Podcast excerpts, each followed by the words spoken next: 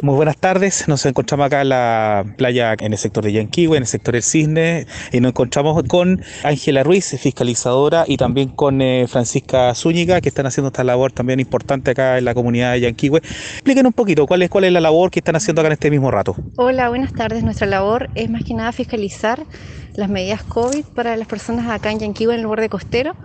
Eh, aunque esta comuna se encuentra en fase 3, eh, las medidas preventivas para el COVID siguen. Y eso tiene que ver con el uso de mascarilla, el distanciamiento social, evitar las aglomeraciones eh, y hacer educación continua respecto al lavado de manos, etcétera.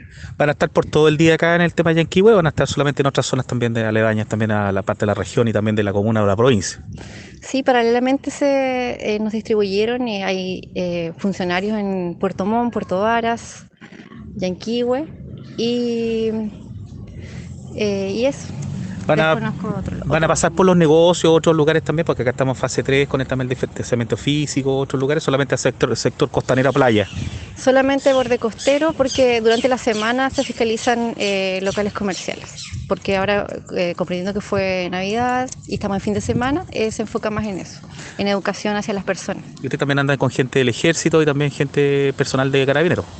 Eh, no, son funcionarios de FACH y carabineros que nos acompañan. Cuidado físico, ¿cierto? Sí, por favor, eh, siempre con mascarilla, distanciamiento físico, uso de alcohol gel, lavado de manos, que es lo más importante, el autocuidado.